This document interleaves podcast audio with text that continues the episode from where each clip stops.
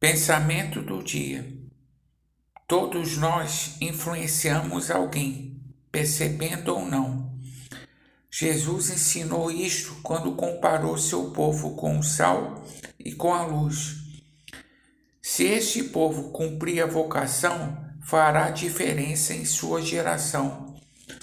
Como diz a canção, que não seja preciso que se levante outra geração porque não fizemos na nossa.